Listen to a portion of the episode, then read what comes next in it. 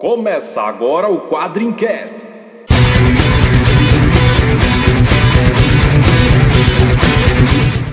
Spartan! Why so serious, son? We call him Hellboy. Call me the Punisher. I'm Kick-Ass. I am Iron Man. I'm Batman. Quadrincast, quadrinhos, filmes, séries e assuntos nerds em geral. Olá, nerds! Está começando mais um Quadrincast. Aqui é Leandro Laurentino e o melhor filme de zumbi que eu já vi até hoje é Ensaio sobre a Cegueira.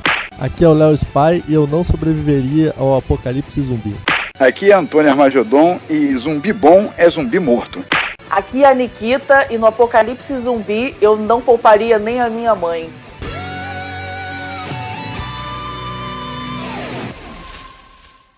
Bom, essa semana o tema, vocês já devem ter percebido que é um tema mais sombrio. Essa semana a gente fala de zumbis. É bem apropriado, né? A gente teve na semana passada o Halloween, o Zumbi Walker, tivemos a estreia da segunda temporada de Walking Dead na Fox. Então a gente acha que é o momento ideal para a gente lançar esse Quadrincast e aproveitamos para convidar vocês para visitarem também algumas fanfictions que têm o tema de terror ligados a ela, né? Ou um terror light. Na quadrinha a gente tem os títulos do Darkness, da Nikita, Doutor Estranho, do Antônio Amargedum, o Hellboy, do Dario Mesquita, e Hellblazer, que já teve diferentes autores na quadrinha, como Léo Spy, Raul Cook. Bom, e também, é, falando em zumbi, né, tem o, o livro online, né, uma coletânea de contos sobre zumbis do pessoal do Universo Nova Frequência, que é o Frequência Z, uma coletânea de contos muito bons sobre zumbis, é organizadas pelo Alex Nery, que já foi escritor do, da quadrinha também. Muito bom, eu recomendo, o link tá aqui na postagem do Quadrincast para quem quiser dar uma conferida. Outro convite que a gente quer fazer a vocês é conhecerem e darem uma, uma olhada na Zumbis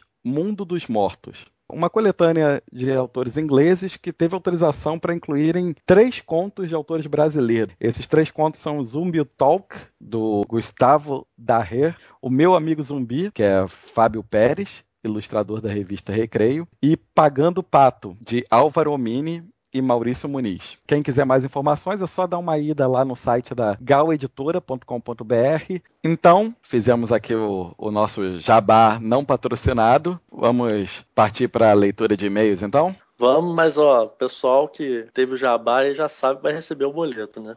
Ah, sim. Lembrando para todos que se quiserem escrever alguma coisa para quadrinho, quiserem enviar qualquer ideia sobre zumbis ou que quer que venha à mente, é só mandar um e-mail para editorchefe@quadrim.com.br.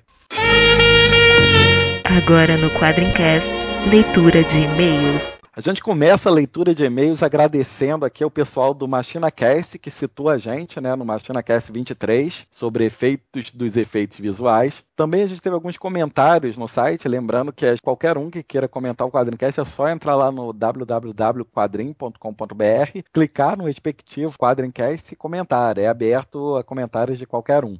O Arthur Guitelar, Twitter Mr. Game Dev do RPG Cast, comentou que achou o cast bem legal, muito bem editado.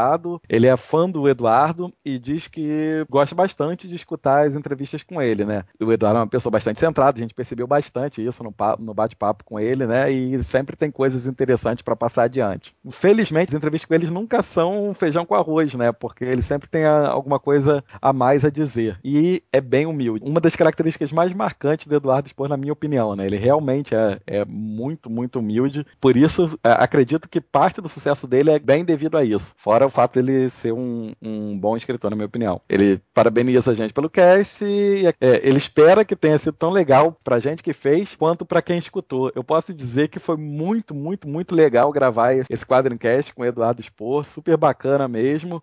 A gente espera que tenham outros no futuro. E é aquilo, continuamos aqui incentivando o pessoal aí a dar uma olhada no Batalha do Apocalipse Filhos do Éden, Herdeiros de Atlântida, porque vale a pena. Tivemos um comentário do Wellington Magaren, né?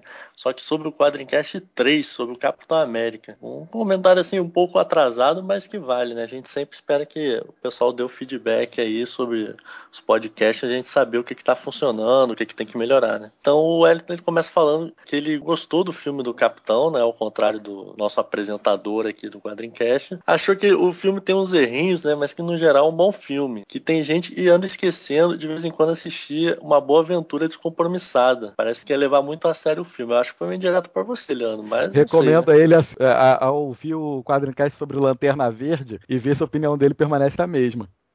Ele fala aqui que todo filme tivesse que ser um, um épico, né? Mudar nossas vidas e tal. Que muitos dos clássicos passavam na sessão da tarde e perderiam o sentido. Eu acho que muito clássico da Sessão da Tarde mudou a minha vida, mas tudo bem. E sobre os quadrinhos do Capitão América, ele falou que nunca foi um dos personagens preferidos dele, né? Mas ele já leu bastante coisa da Marvel e ele falou que a primeira história do, do Bandeiroso que ele lembra de ter lido foi exatamente a saga contra o Carrasco do Crime que a gente comentou no Quadrincast. Ele dá os parabéns né, pelo podcast e fala que sempre que a gente falar da Marvel ele vai estar tá ouvindo mas que quando é da distinta concorrência, ele vai passar meio longe, né? Eu acho que ele vai perder muita coisa boa, mas tudo bem. Poxa, Magari, não seja tão restrito assim. Pô, você que veio do Tokusatsu aí, sabe o quanto que alguns outros gêneros são tão é, sofridos aqui no Brasil, você deveria dar mais apoio aí, ser mais aberto a novas experiências. É, o Magaren era inimigo do Jasper hoje em dia tá lendo Marvel, né? Olha só. É, pois é, cara. Vilões lendo Marvel. E aí, em especial, a gente precisa falar que ganhou o Ovo de Colombo, que é um prêmio dado aí pelo Vinícius Schiavini, que é um podcaster. Ele seman semanalmente ele publica um ranking pessoal, né? Um ranking que ele faz dos podcasts da semana. E o, esse Ovo de Colombo ele é dedicado àquele podcast que para ele foi o melhor, né? Daquela semana. No nosso caso, nós ganhamos esse Ovo de Colombo pelo Quadrincast sobre o Eduardo Spor, o Quadrincast 7. A gente agradece muito, foi um incentivo incrível para a equipe toda. Todos nós nos sentimos muito honrados, né? Primeiro porque ele começa falando que foi difícil escolher entre o Quadrincast, o Nerdcast e o Jurassic Cast. São dois excelentes podcasts e que estão aí há bastante tempo, né? Então a gente se sentiu extremamente honrado quando ele chegou a comentar no post dele que nós estamos no mesmo nível desses outros dois, né? Quando ele começa a falar sobre os critérios, ele diz, obviamente, que os critérios são pessoais e o que, que ele considera o tema, como ele é desenvolvido, como nós passamos a informação e o quanto o podcast entretém. E aí tem questões técnicas, né? Duração, edição, etc. E por que exatamente o Quadrincast ganhou esse ovo de Colombo? Ele dá também algumas explicações aqui. Ele diz que porque o convidado Eduardo Spor sabe falar sobre sua obra, o tema sempre é interessante porque o Spor é um exemplo de sucesso, os participantes sabem falar, a duração não cansou, a edição foi concisa, a gente colocou poucas vinhetas, né? O editor não, dessa vez segurou um pouco a mão nas vinhetas, até porque o tema também não cabia muito a gente colocar muitas vinhetas aí, né? E a gente aproveitou também, e isso foi, ele colocou como uma coisa interessante, já era o objetivo desde o início, né? No planejamento do, do podcast, que a gente não ficasse restrito aos livros do Expor, mas que também falasse um pouco sobre o principal tema do nosso podcast, que são quadrinhos, né? E aí o legal foi que ele acabou entrando no papo junto com a gente rendeu um conteúdo a mais aí eu quando li essa explicação dele também achei muito bacana, né? Eu acho que realmente essa ideia que a gente teve de falar não do Eduardo não só dos livros, mas também falar da parte de quadrinhos que ele gosta, os quadrinhos que inspiraram ele, realmente é uma coisa que sempre vai se pautar por isso, né? Nosso podcast vai falar de, de outras coisas, filmes, séries e outras coisas nerds, mas nós somos fãs basicamente de quadrinhos, né? Por termos conseguido juntar isso com um entrevistado que é uma pessoa realmente super aberta, super eh, interessante para conversar. Eu acho que é, é um prêmio para a gente esse reconhecimento de outras pessoas. Ele chegou a falar do Nerdcast e do Jurassic Cast, que são dois casts que são realmente excelentes. Para a gente ser considerado por alguém como está no mesmo nível deles é uma honra mesmo. Léo, você aí que também escuta 300 podcasts aí, você se sentiu honrado tanto quanto nós com esse prêmio? Olha só, eu fui o primeiro a ver aqui do Quadrincast é, esse prêmio, né? Que o Vinícius deu pra gente. Então, assim, foi quase uma choradeira aqui em casa, hein? Vou confessar que foi o primeiro grande reconhecimento do Quadrincast, do nosso trabalho aqui, né? Das horas que a gente gasta, né? Gravando, editando, divulgando o Quadrincast e alguém que ouviu o nosso podcast e vários outros e achou o nosso melhor e apontou, né, por que achou o nosso melhor, não simplesmente, ah, eu gostei mais desse, né? E isso aí foi uma surpresa e um, uma alegria muito grande para todo mundo. Vou lembrar do, do Vinícius quando eu estiver recebendo o meu primeiro milhão de dólares, com certeza. Vai dividir com ele ou não? É, eu vou comprar um, um ovo de, de prata, bronze, porque eu- de ouro acho que não vai dar, mas. Um Fabergé, né? Uma coisa assim. E vamos então agora agradecer o pessoal que retweetou a gente, né? Da Ana Recalde, do Alessandro Guarita, do Alexandre Matos, o Pimp Mal do Baderna Cast, o pessoal do Azila Cast, o Carlos Tourinho do Pauta Livre News. Também agradecer ao pessoal do Descontrole Podcast, o Dom Rodrigoni do Banca de Quadrinhos, o Doug Reginaldo que posta lá no site Azileitor, né? O Emílio Barassal, nosso parceiro aí que postou mais tweets sobre a gente, o Felipe Morcelli e o pessoal lá do Comic Pod e do Multiverso DC também retweetaram nossas mensagens. Também teve o Gladiador Dourado, né? Meu amigão lá do Twitter. Pessoal do Jurassic Cast, né? Do pessoal do FIC, né? Do Juliano Pe- Petilli, eu acho, né? O Juba Kun do J Wavecast.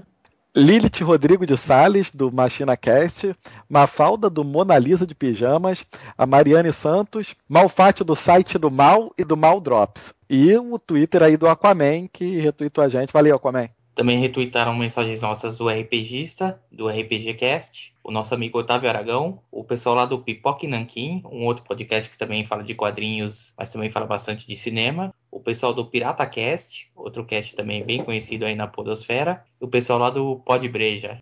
Também retweetou a gente né, o Twitter do, do Rio Comic Con, né, o evento que teve agora, em outubro. O Sidney Guzman, né, mais uma vez ajudando a gente a divulgar. O site Quadrinhos, né, que é o arroba quadrinhos. E o Twitter da Mulher Maravilha, né, o arroba underline Wwoman underline, né. A Não vai Mulher ter Maravilha- musiquinha, não vai ter musiquinha. do- Não, hoje em dia o Facas não tá aqui, né. E o agradecimento especial dessa leitura de e-mails vai, obviamente, para o convidado especialíssimo que a gente teve no último Quadrincast, que foi o Eduardo Spor. Eduardo, sem palavras para agradecer aí eh, o tempo que você dispôs para a gente e, realmente a tua simpatia e abertura durante todo o podcast. Valeu mesmo, Eduardo. Fechamos? Então, pera aí, tô escutando uns barulhos aqui fora. A galera gritando cérebro, cérebro.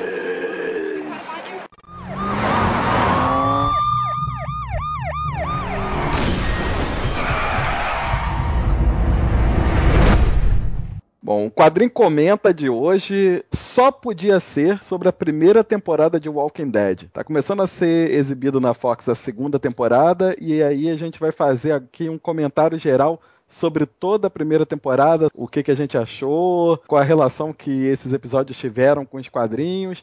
E aí a gente tem aqui a presença de um convidado ilustre, Rafael Smoke. É, vocês devem me conhecer do Taberna Cast ou do Taberna do Smoke. Eu gosto de longas caminhadas pela praia, vinho, tá bom? Pizza, entendeu? Se você quiser me chamar pra sair. Você tá procurando Too much namorada? information. Too much information. Não, mas. é, Passar a página do Facebook também. ou- Mas antes, por favor, manda uma Tá mensagem. perfeito. Manda Não. foto, tudo isso. De corpo inteiro, inclusive. Não, mas eu tô lá no, na taberna do smoke.com.br. Eu sou o Smoke, eu sou o dono da taberna. Nós temos um podcast de variedades que é o TabernaCast.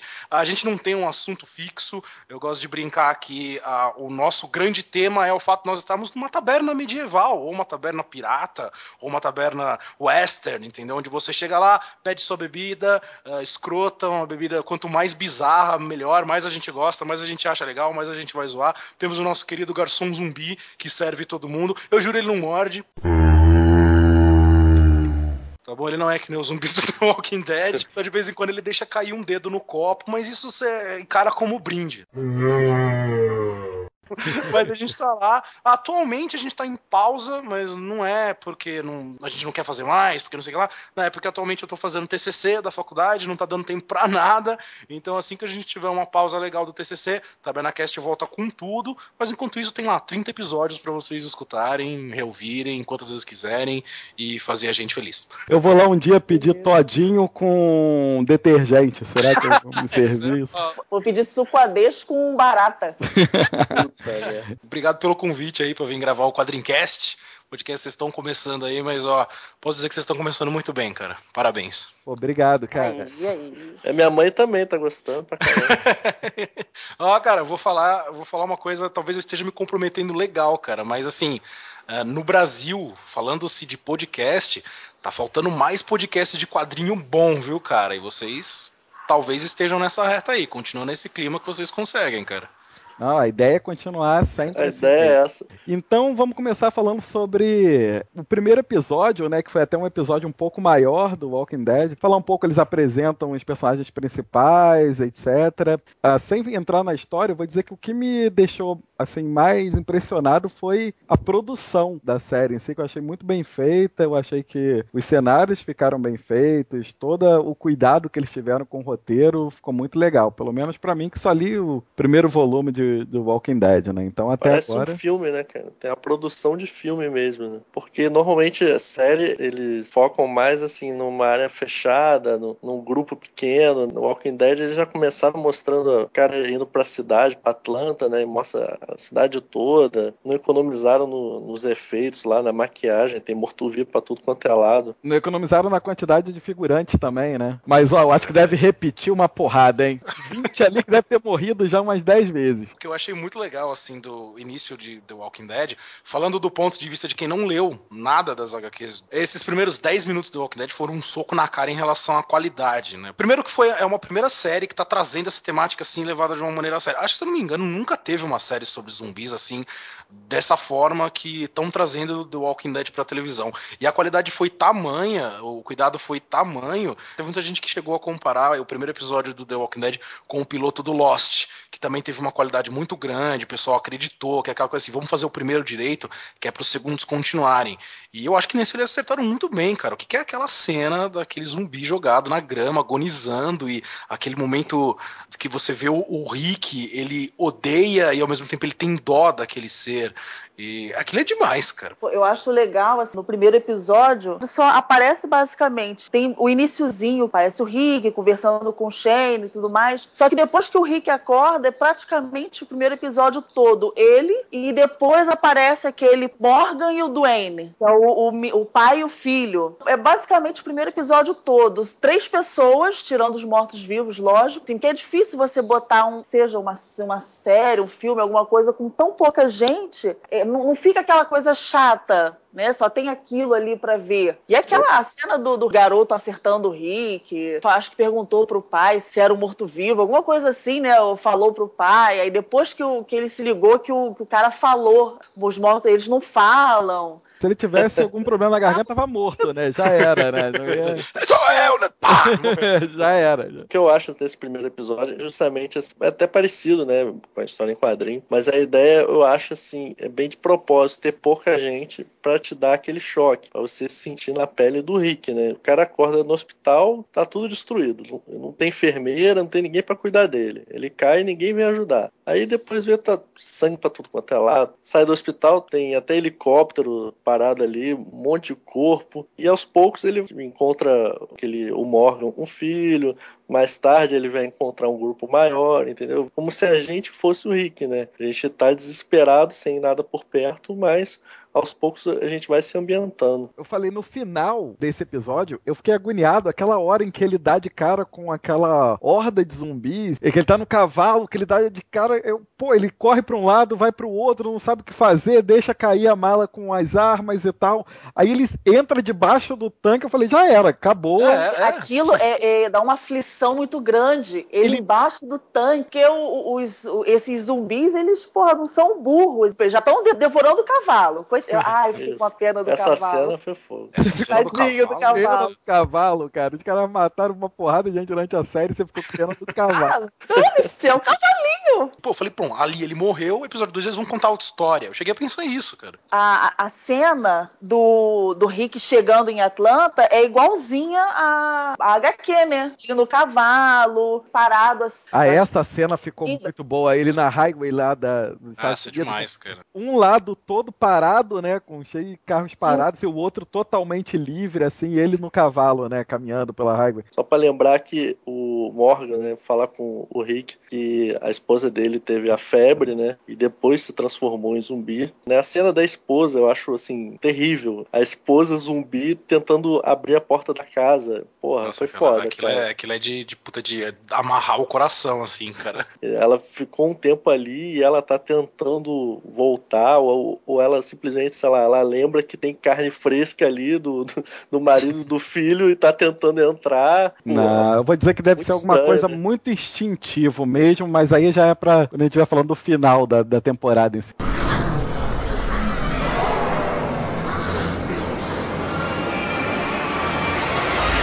Mas então, quando começou a- o segundo episódio, que começaram a apresentar os novos personagens, né? Aparece de cara o tal do Merle Dixon, e eu pensei que o cara, pô, esse daí vai ser o grande vilão da, da, da série, né? Vão mostrar ele como um cara escroto e tal, e de repente, praticamente no mesmo episódio em que ele apareceu, o nego já prendeu ele lá, deixou o cara preso. Pô, mas eu tenho, eu tenho uma teoria. Ele se solta. Então, e, e como é que aqueles zumbis aparecem do nada lá na floresta? A minha, minha eu acho que ele que leva. Ele vai atraindo os zumbis, Ah, ele, ele vira sei. líder dos zumbis. é- É, você acha Não. que ele fez isso na vingança mesmo? Nossa, Ele é ruim. Tu vê como é que ele age com aquele outro. Com, vê como é que ele age só porque o cara é negro. Você vê que ele é, é racista. Tem toda aquela coisa de. É, todo aquele ar superior e tal. Agora, a, a cena do- dos zumbis chegando lá em cima, né? que- que- abrindo a porta. Pô, eu fiquei muito agoniada nessa cena. Nossa, Poxa, eu não fiquei muito agoniado nessa cena, não, porque eu tava torcendo pros zumbis pegarem aquele Pegar cara ele, né, picadinho dele. Imagina você preso, você acorrentado, a porra de um serrote do teu lado e, as- e os zumbis batendo na porta pra Não, poder. Não, Chiquita, eu não conseguia ter empatia, eu não conseguia ter essa empatia por ele, porque eu, eu primeiro não estaria preso ali, porque eu não seria escroto de fazer o que ele fez, entendeu? Então, Mas assim, esse negócio dele, de repente, tá, tá levando os zumbis, tudo bem. Eu, eu, eu até concordo com você o fato dele ser ruim, de repente ele tá fazendo isso. Mas será que ele não pode ter feito isso, sei lá, pelo desespero? Ou, tipo, a, a, a força dele querer fugir, então ele não tomou cuidado, ele fez barulho mesmo, tipo, só pelo ele que ele fugir. Por que eu acho que de repente ele não levaria os zumbis de propósito? Pela trama que acaba sendo montada dele em relação ao irmão. Será que ele levaria mesmo todos aqueles zumbis ao encontro do irmão dele, que ah, dá a entender que os dois têm aquela puta daquela relação de família? Né? Agora, não sei, será que ele, ele imaginou que o irmão pudesse ter saído de lá pra salvar ele? É, é Ou- porque ele viu aquela van lá. mas eu, pode ser que, que o irmão tenha essa relação com ele, mas talvez ele não ligue muito pro irmão, tanto quanto o irmão liga pra ele, não. Não dá É, pra saber. verdade. Talvez Isso é verdade. não, não tem como. É, muito tem mais a entender que o irmão dele tá bem mais preocupado do que ele, né? É, Faz verdade. aquele escarcel que quer voltar a qualquer custo pra buscar o irmão dele, e de repente ele não tá nem aí. O, o Shane é um personagem que eu tenho que falar. Ele, cara, que cara. Tem, tem gente que até admira, né, e tal, mas eu acho ele um tremendo de um filho da puta, cara. Pô, sem dúvida, cara, sem dúvida. sem Não dúvida. É impressionante a mudança que teve nele, né, cara? Tipo, os episódios onde ele ainda não encontrou o Rick, ele é um cara extremamente legal, ele é o good guy, é o líder. Cara, a hora que o Rick aparece, ele vira um filho da puta, cara. Em um momento na série ele pensa em matar o Rick. Sim. Na série quanto na, na história em quadrinhos, né? E outra coisa, não vem com esse papo. O cara era melhor amigo do outro, aí o cara sumiu, sei lá, por algum tempo, e aí ele já começa a sair com a mulher. Isso já vem de antes, já tava há algum tempo ali a fim de pegar a mulher do cara. mais pra frente. Eu acho realmente que ele se aproveitou. Não que ele tenha deixado o Rick pra morrer. É, não, ele. É, mas, mas eu acho que na situação em que ele tava ali também era uma situação meio desesperadora, né? Ele- É, se, se ele tira o cara dos aparelhos e tenta carregar o cara, o cara podia morrer, ele ficou naquela sem saber o que fazer. Eu não, Não, é, acredito que é. passou na cabeça dele aquele negócio. Opa, agora que eu vou pegar a Lore, vou largar esse cara aqui, que beleza. Eles comem o cara e eu vou comer a Lore. É isso que.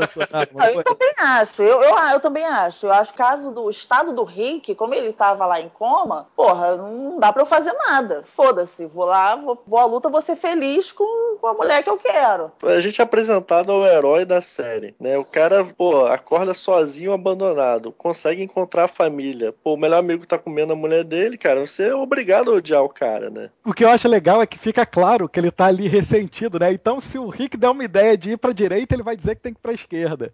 Só pra contrariar. Ele tá puto mesmo que perdeu o lanchinho dele, sei lá. Teve até a cena de sacanagem, né, do, do Shane com a, com a Lori, né? é isso. No meio da mata, cara, eu não faria. Eu não faria assim, cara, no meio de mortos-vivos, cara. Cara, depende do tempo que você tivesse, amigo. Eu não vou dizer assim, dessa água não beberei, não. Não sei. É, meu amigo, mas vai que você tá ali no bem bom, cola uma mão fria É. no seu ombro. Ah, cara. vai fazer o quê? cara? América. Não, eu, eu, eu não ia tirar a arma, ia ficar com a arma na mão. Mas que eu ia tentar, ia, pô, sabe-se lá o tempo que o cara tava na seca, né? Tem que ser uma super cima. rapidinha, né, cara? É, é, isso Porra, sim. muito. sim.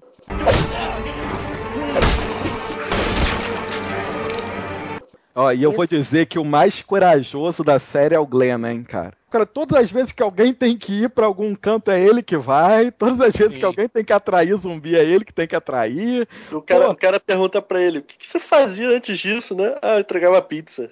Pô, Pois é, Todo mundo olhando. Eles conseguem pegar a van e chegam até o acampamento e aí tem finalmente o encontro do Rick com, com a família, né? Com a esposa traidora e o filho, Ai, que horrível. com o melhor amigo filho da puta, né? aquele antro de pecado. É, de pecado, perdição. perdição. Esses pecadores horríveis. Essa, essa cena é maneira. Eu acho que pô, os atores foram bem convincentes. Pô, aquela coisa assim, né? sem- meio sem reação. O, o Rick, o, o garoto que faz o Cal também, olhando assim, tipo, porra, o pai dele. Caraca, Não, essa é. foi uma cena muito legal. Não, não, emocionante mesmo. Agora, olha como é que é o ser humano, né, cara? Na hora, aquela cena toda emocionante e tal, pensando, pô, eu sou pai, me emocionei com o, o Rick encontrando o Cal lá, mas eu, por dentro, também ficar pensando, quero ver a cara do Shane. É, é aquela- é mais ou menos aquela sensação, sabe? Tipo assim, de quando você você tá pegando aquela mina que você sempre quis pegar e você olha pra aquele cara que você sabe que queria pegar também, sabe? A sensação é essa, cara. depoimento, olha o depoimento. É, diferença Não, própria aí, né? Olha, só uma coisa pra falar em defesa do Shane aí, né? O Rafael, ele é Marvete, ele vai saber. que Tem uma porrada de fã do Wolverine. O Wolverine faz exatamente o que o Shane faz aí na série, com a diferença que ele faz que sabendo que o cara tá vivo. É que isso é que faz diferença, cara. E o fator de cura, obviamente. O Wolverine passa a vida deles X-Men tentando pegar a mulher do cara lá. Você vê como a gente começou falando dos zumbis, elogiando a maquiagem, etc e tal, e a gente caiu pro problema de convivência deles, pros problemas é, interpessoais, etc e tal, que no fim, até esse momento, né, a série mostra que na verdade ela veio pra isso, né, cara? Os zumbis, o apocalipse zumbis, tá ali como um coadjuvante, cara. É o probleminha que eles têm. O grande cerne da série mesmo são esses problemas, é quem vai, quem volta, o amor pelo irmão, o cara que se perdeu, o caso do Shane, do, desse triângulo amoroso. É legal como você vê que a série vai entrando nisso, né, cara? Uma das coisas assim que surpreende no Walking Dead, na história do Walking Dead, independente seja nos quadrinhos ou na, na série, é justamente isso. Tem a parte, lógico, do, do ataque zumbi e tudo mais. Só que isso é muito. É, é um pano de fundo mesmo para mostrar a humanidade. Como que a humanidade lida com um apocalipse, com uma coisa tão grandiosa como essa.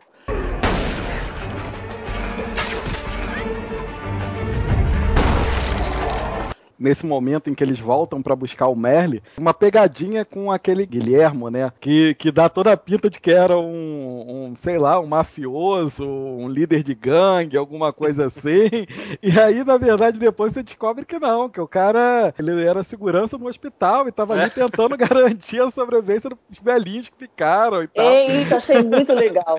Você Uma fica naquela- surpresa muito grande, né? Foi, claro, com certeza. Aí tem aquele ataque meio desesperador lá com eles, né? Na, na- A Nikita tá dizendo que pode ter sido é, levado pelo Merle lá, que os caras estão lá no, na floresta, né? Acampados e de repente chega aquela cambada de zumbis. Aquela parte também pareceu. Porra, de onde surgiu tanto zumbi assim, né, É, cara? Sem eles ninguém chegam perceber. do nada. Assim, e engraçado que é, é- é bem parecido com a revista também, a diferença é que é, tá todo mundo reunido conversando. Aí a, a Amy levanta pra ir no banheiro, é quando ela é mordida. Aí no- no- na série a mesma coisa, só que só tá o pessoal, né, que ficou mesmo lá na, na floresta, enquanto os outros foram tentar buscar o Melly. A Amy levanta pra ir no, dentro do, do trailer, aí quando ela menos espera, surge um lá e morde ela. Vem o Shane protegendo a Lori e o Cal, né? Aí falando assim, é, vem por esse caminho, pra pra todo mundo se juntar, né? Enquanto os zumbis vêm numa direção só pra ir matando, e aquele outro. A O Jean, Jean, né? Isso. Ele tá transtornado. O cara tá doidão, mano. E não é diferente na revista, não. Na revista também. Ele tá bem transtornado, assim, bem doido, batendo assim, na cabeça dos zumbis. Essa cena é muito maneira. E aí ele é mordido, né, nessa, nessa É. parte. E depois tem que ficar naquela decisão que eu acho que é uma decisão realmente crucial, assim, do,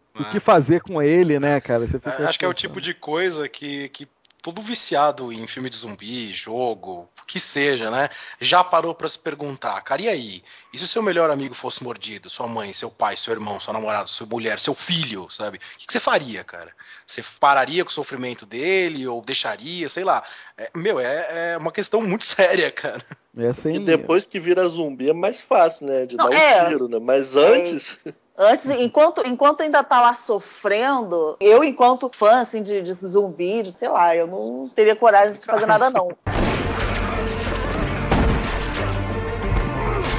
Aí eles têm aquela decisão, aquela, ficam naquela. Novamente, aquela briguinha, rixinha é, do Rick com o Shade. Vão pra esquerda ou vão pra direita. E aí É. eles vão lá pro CDC, que na verdade, porra, pareceu uma, quase uma câmera da morte. Não, não. Antes de, de entrar nessa, nessa parte, a gente tem que falar do início da cena do, do quinto episódio. A Andrea esperando a, a menina acordar morta-viva. Porra, aquela cena é foda. Gente, aquela atriz, aquilo ali foi uma puta atriz. Eu me botei no lugar dela. Tipo, porra, um dos meus irmãos. No caso dela, que, porra, tava conhecendo a irmã há pouco tempo. É, é até uma cena bem parecida com dos quadrinhos, mas nos quadrinhos não tem tanta emoção quanto teve naquela cena. A garota virando e, e acordando já com, porra, com aquele olho todo esbranquiçado e começa e tal, aí a mulher vai lá, pô, puta, caraca, Mulher calmamente. E o pior, o Não, pior, o- né? o- o você lendo ou não lendo a HQ, você sabe o que vai acontecer. Então, né, a gente estava falando sobre isso. Essa parte do grupo chegando lá no Centro de Controle de Doenças, lá de Atlanta, é, não, não tem nas HQs, né? Isso foi, então, criado só pra série, é isso, isso? foi criado só pra série. Essa parte aí, pelo menos, o que foi lançado aqui no Brasil,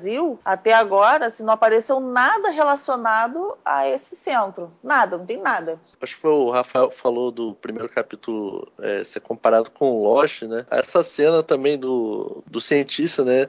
O único cara sozinho dentro do CDC, Hum. aí eles tentando entrar, e no final abre aquela porta, aquela luz ali, pô, me lembrou totalmente a escotilha. Escotilha, cara. Escotilha, é verdade. Né, Lost. Acho que é, é o final da primeira temporada que aparece a escotilha. O pior, cara, é. É. que os fãs odeiam quando compara The Walking Dead com Lost, cara. É, é Mas verdade. eu não tenho medo, eu sou viúva de Lost mesmo, não tem problema não, Eu cara. adorei Lost. Eu Todos somos. suspeito. E eu acho que essa parte aí só serviu mesmo para o cara explicar exatamente como é que funciona mesmo a, a sinapse dos zumbis lá, né? Na verdade, para explicar que eles não fazem sinapse, né? Eles não tem lá. Eu acho que foi meio perda de tempo, né, cara? Eu acho que eu achei que fosse desenvolver algo muito maior, assim, sei lá, ou falar que foi criado por cientistas, pelo exército, ou sei lá, alguma coisa que acrescentasse mais, assim, ah, falar Mas- que eles estão mortos, na verdade, acho que não acrescentou muito, não. O Kirkman, dizem que até agora ele não falou nada a respeito da criação dos zumbis. Eu lembro muito que quando tava no hype, durante a primeira temporada, né? Chegou uma hora que alguns fãs ficaram meio que de saco cheio da coisa da historinha pessoal, o Shane, o Triângulo Amoroso, aquela coisa assim, e queria saber sobre os zumbis, entendeu? Será que não- essa saída não foi meio que vendo esses outros fãs, assim? Eu não sei, eu tô com muito medo, de repente, eles darem uma explicação muito nada a ver pros zumbis e isso acabar ficando muito, como eu posso dizer, jogado. Eu, eu acho que seria legal, de repente, se eles nem contassem nada. É, eu acho que eles deveriam seguir a linha do Kirkman. Ele não falou nada ainda. É, é assim, de concreto mesmo, né? E, porra, se eles seguirem a, a linha do original, porra, ele já. A série. Pô, já é ótima. Tá foda. Eu, eu não tenho outra palavra a não ser essa. Tá muito bom. Depois a gente vai mandar um boleto pra Fox pela propaganda. É lógico. Uma coisa que eu acho que em relação a isso que a gente vive sempre reclamando, né, que no, a maior parte das adapta- adaptações de quadrinhos para série, para cinema e tal, nunca tem o tempo necessário para poder adaptar tudo e tal. Nesse caso, acho que por incrível que pareça, tiveram tanto tempo que até tiveram que enrolar, né? Pra Sim. não entrar no volume 2, o volume 1 teve que ficar, tiveram que dar uma enrolada ali, criar alguma coisa pra série. Eu já vi gente dizendo que o Watchmen, por exemplo, deveria ter sido uma série com 12 episódios e tal. Acho que tá bom o filme mesmo, porque Polêmica. poderia cair no risco. é, poderia cair no risco aí do. Poderia do- enrolar também. É, do Walking Dead. e Começar a criar coisas pra enrolar no episódio. Ah,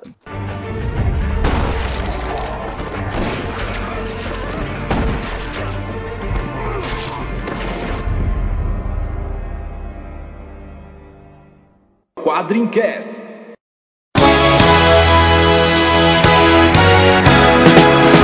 Hoje a gente vai falar sobre zumbis, mortos-vivos, ghouls, ou sei lá que outro nome dão pra esse povo que volta do- dos mortos. Jesus, né? ou super-heróis. A Fênix Negra. A Fênix é. Tem muita gente que volta dos mortos, né? Harry Potter. Vamos falar sobre eh, essas criaturas, eh, sei lá, a gente não, nem pode dizer que são místicas ou que são sobrenaturais, porque tem zumbi de tudo quanto é tipo. Tem zumbi de ficção científica, tem zumbi por doença, tem zumbi que você possa imaginar. Tem zumbi que fica cego, mas vamos lá. A gente vai começar falando sobre um tipo específico de zumbis que eu não tenho o menor conhecimento, já li alguma coisa que existe, mas nun- nunca me aprofundei muito nisso. São zumbis por voodoo.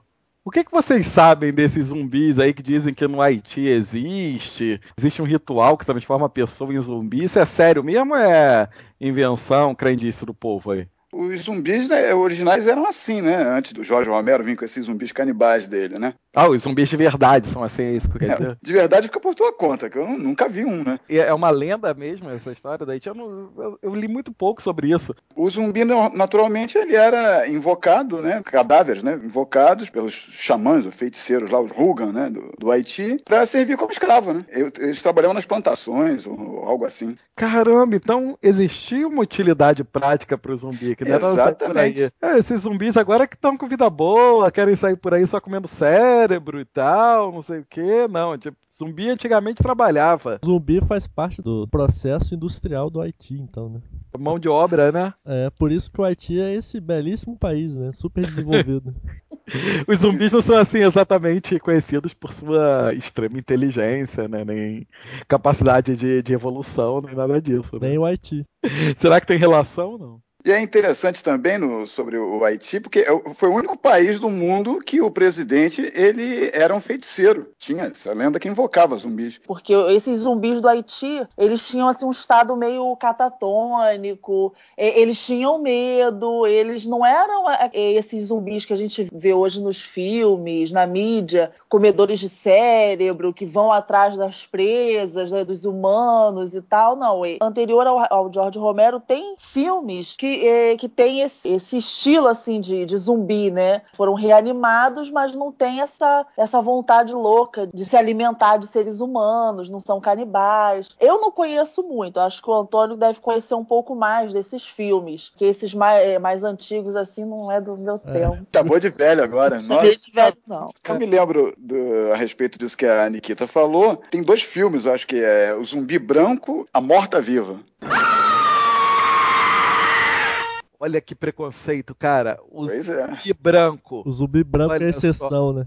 É, é É exatamente. exceção, né, realmente. Agora, o, o Leandro no iníciozinho ele fez uma chamada também que tem um, um- um boato que isso possa ser verdade. Tem um filme com o Bill Pullman em que explora exatamente esse, esse lado pseudo-realista do, do zumbi, né? Que inclusive leva em conta o, o- um dos personagens do filme é justamente esse presidente do, do Haiti, o Papa Doc. Ficava criando zumbis lá no filme e tal. Eu não sei, não vi esse filme. Que, que é? É aquela, aquele esquema de criar o zumbi através de uma droga, Ah, um alucinógeno. Quer dizer, o cara não estava realmente morto, né? É, ele, ele era submetido a algum tipo de hipnose através de drogas ou ervas, que o cara ficava na mão do cara que, que drogou ele, né? Ah, cara, isso aí eu acredito. O cara que fica na mão do fornecedor de erva, parecendo um zumbi, isso daí eu acredito que seja realidade mesmo. Aliás, É. isso existe até fora do Haiti, nessa escala, né? Na verdade, Ah. existe no mundo todo. Aqui no Rio de Janeiro, então, tem um monte.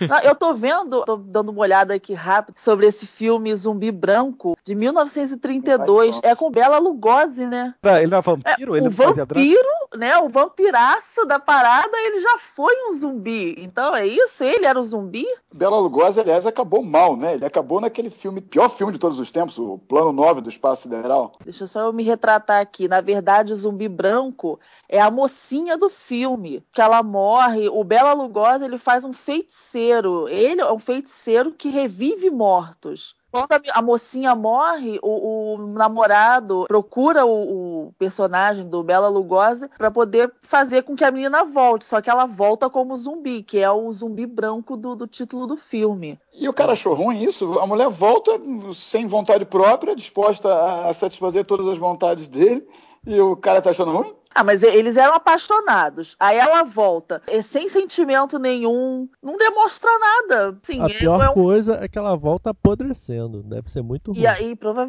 provavelmente, né? Aí o cara vira um bêbado. Pra Polícia Federal aí, qualquer comentário sobre necrofilia, esse quadrincast não é responsável por isso, tá?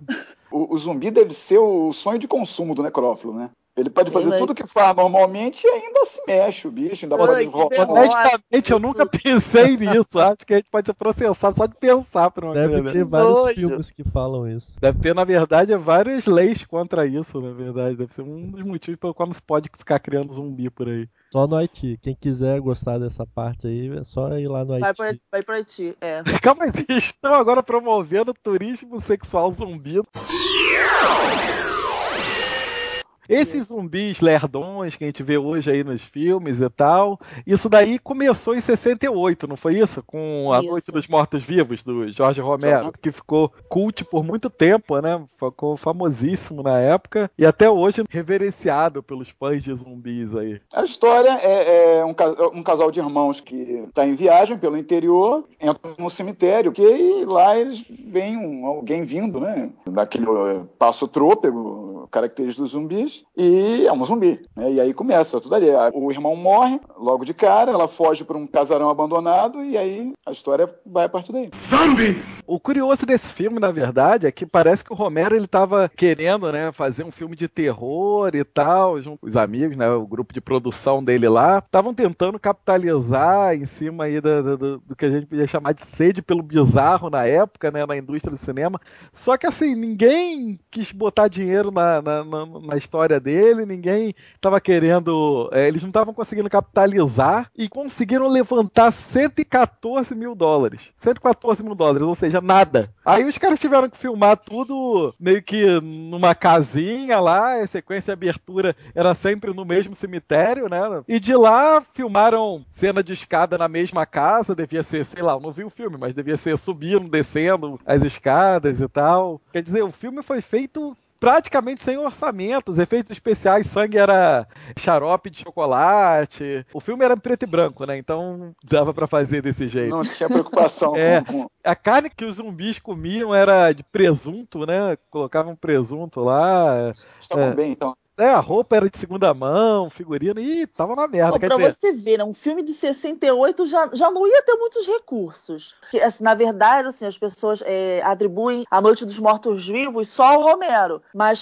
foram, na, junto com ele, teve um outro criador também, que foi o John Russo, que depois eles dois se separaram. Né? Então, assim, as, as duas mentes que produziram esse filme que foi totalmente assim diferente do, dos outros filmes de, de, zumbi, né, que tinham. Vamos dizer, a gente pegar filmes de, de terror, esses sobrenaturais, assim, vampiro, por exemplo, aquele ser sedutor, ou então, é, ou é muito forte, você não tem muita escapatória. Se um vampiro quer sugar seu sangue, te matar, ele vai conseguir. Com o zumbi, você ainda tem uma certa saída, as pessoas tentam fugir. Driblando aquele... eles. Isso, é, driblando, né? Porque ele, pelo menos os do Romero são, são idiotas, são moles, não, não... fica só que, aquela coisa estendendo o braço. Uh... Meu Deus!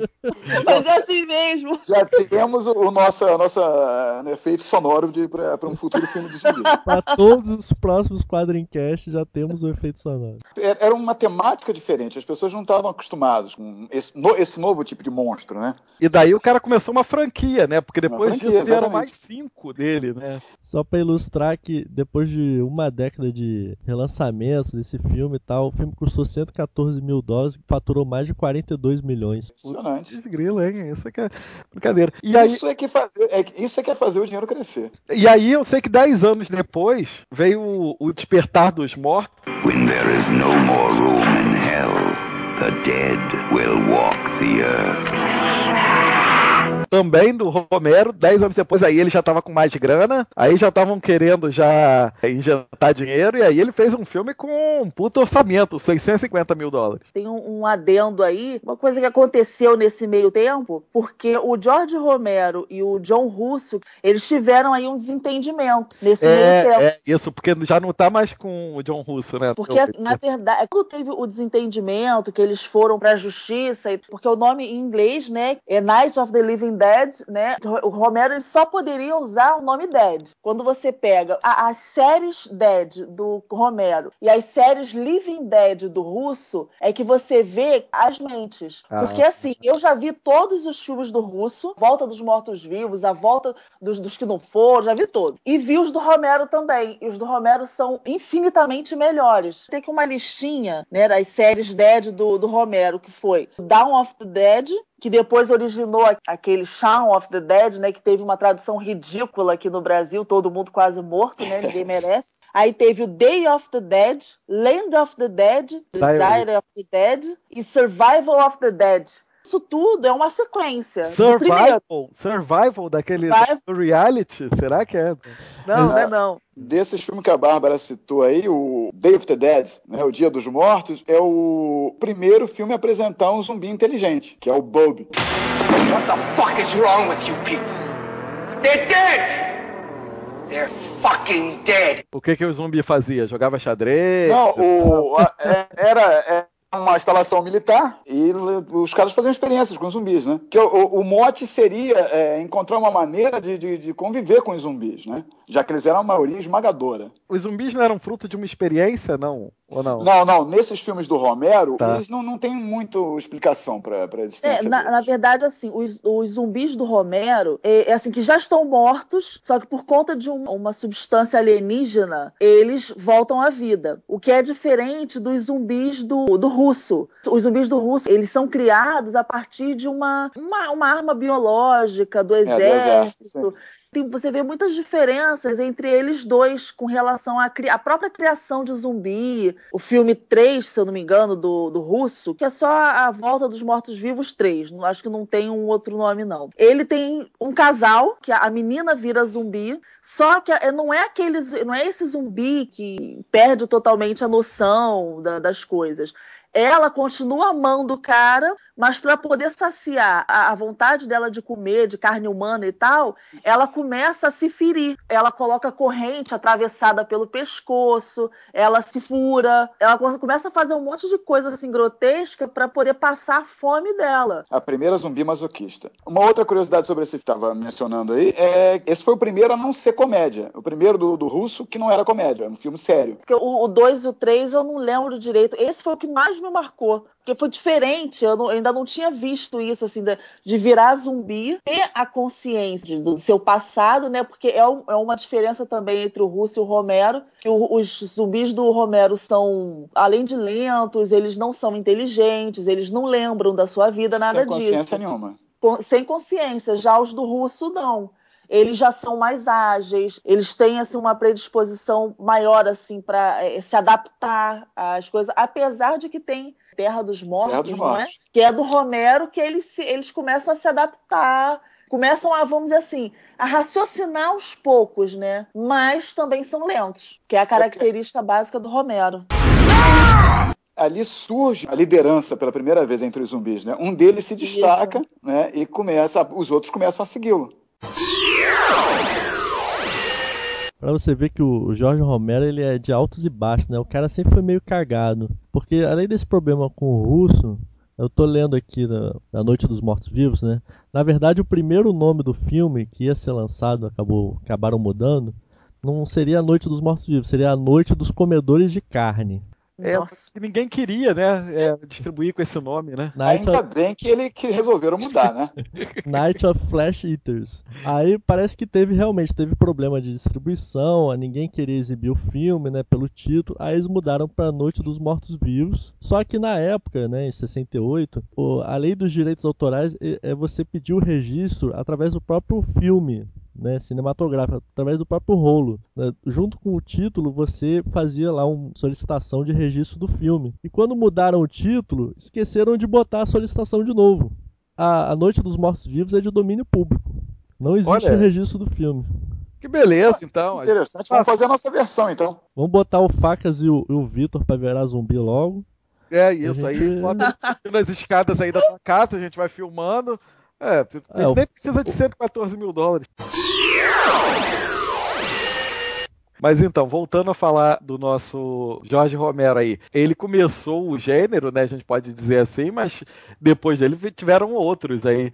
A gente pode até citar aqui o do Zack Snyder aí, mais recente, que ele, ele regravou justamente o segundo filme do Romero, né? Que foi o Despertar dos Mortos. Só que mudou o nome, né? Botou Madrugada dos Mortos. Madrugada dos Mortos. Na verdade, não mudou, foi aqui que traduziram assim, né? É. É o Dawn of the Dead, no original. Aí aqui, como já traduziram Psicose uma vez como o filho que era a mãe, Mega spoiler! Alguém viu esse filme? Qual? O Não. Madrugada dos Mortos, do Zack Snyder? vi, eu vi. Não, Madrugada dos Mortos eu vi já várias vezes. É um dos filmes que eu, porra, que eu, que eu gosto mais, assim, de, de zumbi. Eu gosto muito. No original, eles estavam num shopping, não é isso? Eles vão se refugiar num shopping e ficam lá. É? Eu imagino que o do Zack Snyder não seja tão restrito assim, né? Não, Não, ele- não, é- exatamente assim. Eles vão exatamente pro Exatamente. shopping. É mesmo? Então ele, Não. ele refilmou exatamente igual o primeiro, então. É, lá, o Tem diferenças de personagens, né? Ah, é? Alguns personagens são- mudam de sexo, e o- acrescenta-se outros. E assim é o mesmo esse filme. Nesse filme aí não Ah, tem, os não caras tem o, um o de bebê zumbi também? É, mas Tem. Isso Madrugada foi Mortos também tem um bebê zumbi. o bebê zumbi. Uhum. É, nos dois filmes havia um, um casal que, que- cuja mulher estava grávida, né? Sendo que o Isso. Jorge Romero ele não, ele não foi tão longe assim, né? De ter o parto do bebê zumbi. No- nesse ponto, o filme do Snyder é mais trash ainda, né? Meu Deus do céu, eu não vi esse Madrugada dos Mortos, não. A a gente, gente vê o pensando, bebê zumbi, a gente vê o parto, vê o bebê zumbi, vê a primeira refeição dele. pra É quê, bem- né? Pois é. Não, mas o, o bebê zumbi, ele, ele morde alguém? É Ele a não coroa. tem dente, porra. Como é que ele morde alguém? Não, ele não morde, não, ô Antônio, porque quando, quando a coroa chega, é, ela vê o bebê no colo do pai. Aí ela aponta a arma. Ele não chega a morder ninguém. Porque bebê aí zumbi a coroa. nasceu, morreu sem comer ninguém. Vários, vários ouvintes irão se identificar agora com o bebê zumbi. O bebê zumbi era nerd? Ah, Provavelmente, se morreu sem comer ninguém, era nerd. Leandro, só uma pergunta. O Rafinha Bastos conhece esse bebê zumbi? Ah, Rafinha vai poder realizar seu sonho. Você falou de um todo mundo quase morto aí, Bárbara. Você chegou a ver esse filme? Você falou que o título era ridículo, mas você chegou a ver o filme? E, pô, duas, umas duas, três vezes. O filme é legal, ele é engraçado. Ele não é trash, é um filme de comédia, um filme de zumbi comédia. Pra você ter mais ou menos uma noção. O, o cara, o, o Shawn, que é o personagem principal, ele sai assim no, no início, né? é, quando já tá todo mundo assim praticamente virando zumbi, o cara sai da casa dele pra comprar, não lembro o que, comprar cigarro, acho. leite. Aí ele sai, aí tem um fulano zumbi assim perto dele, ele passa, dá bom dia, nem se atenta. O cara ele é muito lerdo. It is vital that you do not panic. Vai até o local, a- a- compra o leite, deixa, deixa as moedas lá, porque ninguém vem para atender. E ele tá olhando assim em volta, tem quase ninguém, mas os poucos que aparecem vêm com aquela coisa estilo Jorge, Jorge Romero, né? Lentos, olhando assim fixamente para ele, querendo eh, chegar até ele, mas ele vai caminhando, aí ele vai, compra, volta, vai para casa. Eh, e a cena melhor desse filme, ele e o amigo, que também é outro idiota, querendo matar o zumbi que tá lá na- no quintal deles, jogando disco. Aí eles pegam assim o disco que eles gostam, não, esse aqui você não joga não. Aí pegam outro que eles não gostam, não, vai, joga esse aí. Eles jogando disco pra ver se matam o zumbi com, com disco de vinil. Purple. No. Definitely not. Oh. É porque eles não Assim- escolheram os discos direitos. Se tivessem jogado uns discos de funk, uns discos de pagode, com certeza. Ah, com certeza. Zumbi ia pegar o disco, ah, pô, morreu. Que preconceito. Todos os nossos fãs pagodeiros e funkeiros agora estão é, mandando e-mails contra vocês aí. Que eles morram e virem mortos-vivos depois disso. E vão vir pegar você, Antônio. Você e Nikita aí. No apocalipse zumbi, eu não vou nem esperar eles virarem zumbi. Porra, não, só tá, foi mordido. Não, não fui não, pô. É só ter um radinho tocando funk que você já tá metendo bala. Sou foda! Que a gente estava falando lá no, no início sobre essas é, formas diferentes de criação de zumbi. E tem uma terceira forma, não aparece muito, não é muito utilizada nos filmes, que é a transformação zumbi por demônios. Eu conheço dois. Um é um mais recente, que é espanhol, o REC. Não, peraí, tem- peraí. Você viu um filme zumbi em espanhol? É Sim, sério? tem o REC, muito bom. insostenible. Hay dos muertos. É muita vontade culpa, de eu ver, vi né? também, tenho que admitir que eu vi também. O REC é muito legal. É legal, é legal. filmado, é tipo Bruxa de Blair, primeira pessoa. Então eles, é, na verdade, assim, eu, talvez seja um spoiler do caralho, né? É, no REC 2, os diretores eles deixam essa parte assim, de zumbi, matança e o caralho a quatro de lado para explicar isso, né? Porque é uma experiência feita por um padre com crianças possuídas que resulta nos, no- no- nos zumbis, zumbis que foram transformados por conta dessa experiência. Só que antes disso, lá em 1985, teve o filme Demons. Demons. eu sei que, porra, esse Demons ficou assim na minha cabeça durante séculos, porque, porra, assim, ele é muito. Tem uma parada trash, né? Assim, são, são duas, duas irmãs, duas amigas, sei lá, que vão pro cinema vão convidadas, sei lá. Aí eu sei do cinema, aí começa o todo o terror no cinema, só que a porra do bicho, que é um demônio, sai da tela. Ele morde uma, ele- aí, aí começa a, a matança ali no cinema. E tem depois, tem o Demons 2 também, só que é num, num prédio. Esse também do prédio eu vi depois também, é foda, eu gosto pra caramba. Esses filmes são meio trashes assim, mas não adianta, eu gosto, eu curto pra caramba. E o Demons ele tem uma coisa interessante que é, é- é a mistura de zumbi com alien, porque o, o Demon ele sai rasgando, sai dentro da pessoa rasgando ela, rasgando as entranhas. Antônio, você lembra que a televisão, eu acho que foi no segundo, que a televisão ficava com aquele chuvisco? Aí da- daquele negócio, de repente, que saía o bicho. Ah, eu vi esse filme, aí vinha uma menina com o cabelo jogado na frente, molhado. Não, essa, essa é outra. Ah, assim como tá. tem outra, Ah, esse negócio da televisão também tem lá no Poltergeist, né? Ah, é. É, não tem, tem no Poltergeist também. né? É, Ah, Era a televisão zumbi, que ali era a televisão que comia as pessoas. Comeu a essa garota a televisão. É, Essa parada, assim, hoje em dia a gente não tem mais isso, né? Do, do chuvisco na televisão é difícil. Que É, tem quando em chove dia- aqui em casa, fica. Eu pensei que hoje em dia a gente não tinha esse negócio de comer as pessoas. Eu já falo, tá bem enganado. Mas vocês falaram de um tipo de zumbi aí também, esse Demons, mais uma forma de criação de zumbis. E tem um outro que é aquele zumbi de laboratório, né? Que é o zumbi que foi porque alguém fez alguma merda, alguém tava. É sempre assim, tava pesquisando alguma arma química, O exército um fez uma remédio. merda. É, sempre assim. Resident Evil, né? Assim, tem uma. A, a franquia dos quatro filmes aí, eu só assisti o primeiro lá com a Mila Djokovic, né? É, ela, aquela menina que eu não sei nunca se ela é homem. Se E ela... aquela menina do, do que fez Heroes, né?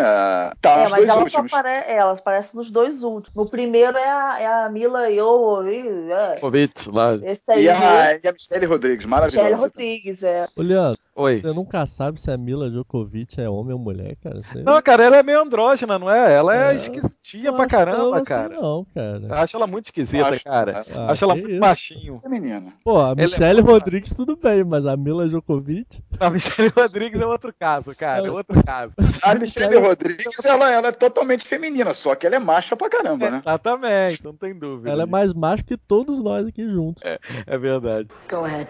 I deserve it. O Resident Evil começou no jogo, né? O jogo fez maior sucesso, uma febre, todo mundo gostava, tomava susto jogando e o caramba. E aí fizeram um filme, criaram uma franquia. Como é que são esses zumbis lá? Aparece que a Umbrella fez alguma merda lá, criou os bichos lá, isso se, se espalhou meio que como que um vírus, né? Espalhando pela, Mas a merda não foi ter criado, né? A merda foi ter se espalhado. Criar, eles queriam criar mesmo. Ah, é. É, é uma arma biológica. E o zumbi é só o primeiro estágio, né? Você vê que o- as transformações finais dos bichos da- são criaturas terríveis. Porra, mas extremamente peraí. poderosas. Que arma é essa? Imagina, você vai jogar nos seus inimigos e aí eles vão virar criaturas que não morrem. Não, mas você não vai jogar. As criaturas vão atuar como agentes. Então, Seria o mas- Nemesis, Mr. X, o William Birkin lá, que foi um dos primeiros lá, virar um protótipo de Nemesis. Ah, entendi. Então a ideia não era jogar isso nos inimigos, né? era usar como se fosse um soro do super soldado. Olha aí, Capitão América, aí. uma versão zumbi. É o super soldado capenga, né? Feioso. A personagem da Mila, a Alice, ela não tem no, no videogame. O primeiro é basicamente o pessoal da Umbrella, casal que toma conta daquela entrada, né, da colmeia, e o, o rapaz. Justamente a Alice e, e o outro. A Alice e aquele cara, né, que mostra no final que ele que é o filho da puta da, da É. parada, né? A, a merda toda aconteceu ali. acontece com ele. Aquilo ali estava sendo desenvolvido para ser utilizado internamente, para a parada lá militar. Com as melhores das intenções. As melhores Lógico. intenções militares, né? A- na cabeça deles, dos cientistas, a, a invenção é sempre para trazer um benefício para a humanidade, um benefício para o seu país. Por exemplo, no, no filme, né, eles não preveem isso. Eles não preveem que pode acontecer um acidente desse. Não, na verdade, eles até preveem, porque eles instalam aquela. É, eles têm várias contramedidas, né? que a- aquela menininha é holográfica, né, que aparece. É a ele tem- Red, Red Queen. Ah, there you are. Esse sistema que quando identifica o vazamento ali do, do vírus, fecha tudo, mata todo mundo. Isso que fode, né? Eu, eu não sei quem é que começa fudendo. Se é o cara que, quebrar o vidro dentro da colmeia, O jogar não tinha necessidade, ele deve ter feito isso para cobrir pistas, né? isso. Ou se foi a Red Queen que matou todo mundo, ou E se aí todo entraram, Ela matou, já era, né? Porque o, aquela química, justamente quando entra no corpo de quem tá morto ou quem foi ferido por um desses zumbis, ela mata. Quem não tiver morto, ela vai matando aos poucos, e quem tiver morto, ela faz reviver só aquela vontade insaciável de comer, né? Que, como ela diz, é a necessidade básica do ser humano, né? Que é de comer. Eu já acho que a necessidade básica é fazer sexo, mas então, né? Se ela pensa assim. Imagina um filme assim. O negócio de necessidade básica aí é muito relativo. Tem gente que acha que é É. livrinhos, tem gente que acha que é assistir séries, televisão. Nosso público, por exemplo, comer pode até ser necessidade básica. Fazer sexo eu acho que nem tanto. Aham, Cláudia, senta lá.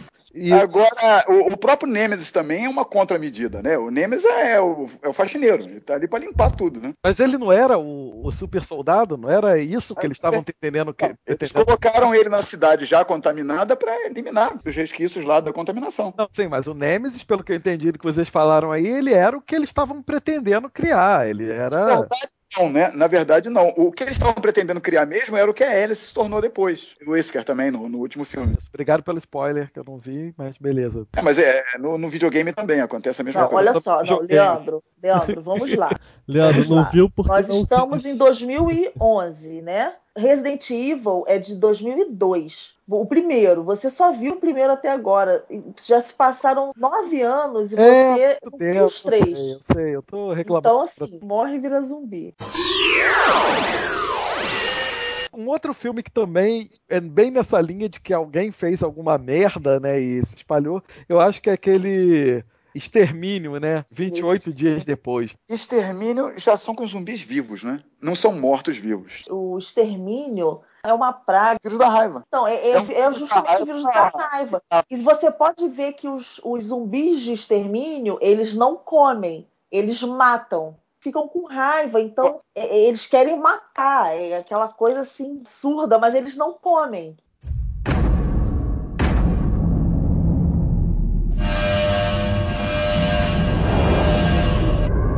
Esse filme, aliás, eu acho que é propaganda antipeta, né? porque você fica com uma raiva daqueles caras lá, do, do ambientalista que invade a instalação. O cara do, do, Resident Evil ele tinha interesse econômico, né? Ele queria roubar o projeto e vender. Os caras não foram lá libertar os animaizinhos, os bichinhos, e causaram essa encrenca toda. Acabaram com a Inglaterra, Londres só não, a Inglaterra.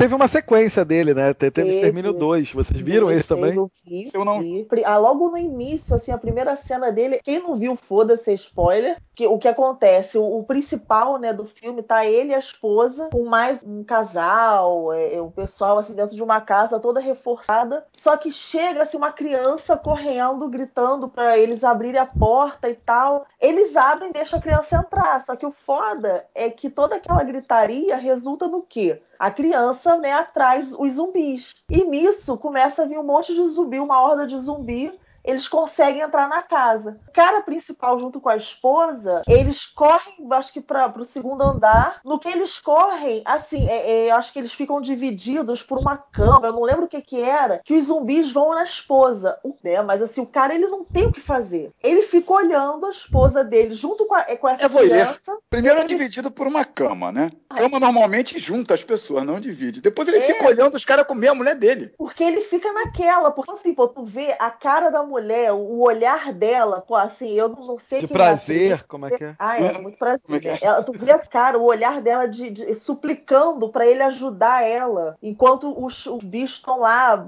matando ela e a criança. Aí o cara sai, eu acho que pela janela, e ele consegue fugir. Ou ele ia se meter ali pra morrer também, ou ele ia tentar salvar a vida dele. Herói do filme, né? É, Mas é, é, essa cena é uma cena bem chocante, assim, de, de filme de zumbi, porque o que a gente tem em mente, né? Normalmente nos filmes, a pessoa se junta a, a outras e tal, aí quando acontece alguma coisa, ela vai lá pra para tentar salvar e tal. Esse cara não, assim, é a mulher dele, a pessoa que ele ama, ele teve filhos e tal. E na hora do vamos ver, o cara vai embora. Eu acho é que ele tá certo, eu acho que ele tá certo, tem que fazer isso mesmo. Deixa a mulher pra trás. Eu sei que você ia, você ia me deixar mesmo, você ia sair correndo. Mas fácil a Nikita salvar o Léo. Não, com certeza. Se um dos dois tivesse que salvar o outro, eu diria que. Mesmo porque já vimos, ele não ia nem tentar, né? Como o herói do filme aí. Foda-se, pular pela janela e já era. Esse filme não, não, não aparece depois, né? Parece mortos-vivos, né? Que não estão mortos, né? Na verdade. Estão só zumbificados. Eles começam a definhar, né? Que eles não comem. Parece depois de um tempo começa a ficar uma área segura, né? Então ver se vale a pena voltar e tal. E acontece a merda tudo de novo. É, é, acontece a merda de novo porque os filhos desse cara eles resolvem sair da área de quarentena para ir para casa deles. Porque o garoto acho que o garoto não, não, lembra da cara da mãe sei lá. Aí eu sei que eles vão para casa deles e na casa deles eles encontram a mãe. É só que acontece que a mãe ela tem uma alguma coisa no, no, no corpo dela e tal que ela está com o vírus, só que ela não fica com a raiva, essa raiva toda. Ela lembra dos filhos, ela lembra e tal de tudo. Então, é, aí eles, aí eles levam a mãe para a área de quarentena. A mãe fica lá na área, tal, isolada. Aí o idiota do pai vai lá. Ele entra no local, aí, aí ele beija ela. No que ele beija ela, ele pega o vírus, se fica, contamina também. se contamina, mata a mulher.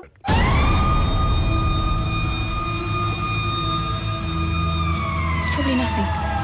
É um recurso interessante para a continuação, né? Ela era portadora do vírus porque não tinha como é, o negócio continuar. Porque bastava esperar morrer de fome. Eles morreram de fome, acabou, não tinha mais. Só que ficou é. alguém vivo, foi ela, com o vírus latente, né? Esse filme é muito bom. O primeiro também é demais. Tem uma cena assim que é muito, muito interessante no primeiro filme. É uma mulher e um cara que eles encontram com outro cara que é o principal. A mulher, numa frieza, ela, você foi infectado, não sei o quê. O cara cara nem virou zumbi nem nada, ela atira no cara. Simplesmente assim, foda-se. Você foi infectado, vai morrer. Eu tenho mais ou menos essa linha de pensamento, mas lógico, pô, não com a pessoa sem virar zumbi, né? Pô, pelo menos deixa virar zumbi, porra. Porra, um filme desses de zumbi que esse cara do Robert Rodrigues eu achei sensacional e ele valeria só por uma cena, mas eu não sei se vocês assistiram Planeta Terror. Ah, eu assisti, é muito maneiro. É Cara, muito é tosco, né? É Primeiro legal. que tem aquela atriz lindíssima, Rose McGowan, né? Ela é a morena que perde a perna. Ah, que perde a perna. Perde a é perna. tosquíssimo ela com, com aquela arma na perna, É, tirando. ela é, é a melhor prótese que eu já vi no cinema. Cara, a melhor cena do filme é ela com aquela perna lá atirando. Cara, muito bom aquilo. Puta que pariu. É, é a essência do filme de zumbi, tá ali. Mas é engraçado que o Robert Rodrigues, ele tem essa parte assim meio trash, né? Ele, o, o Tarantino, eles têm essa parte meio trash, só que não é aquele trash sem recursos de antigamente, né? É um trash mais bem equipado. de Não, é um trash por opção, né, na verdade.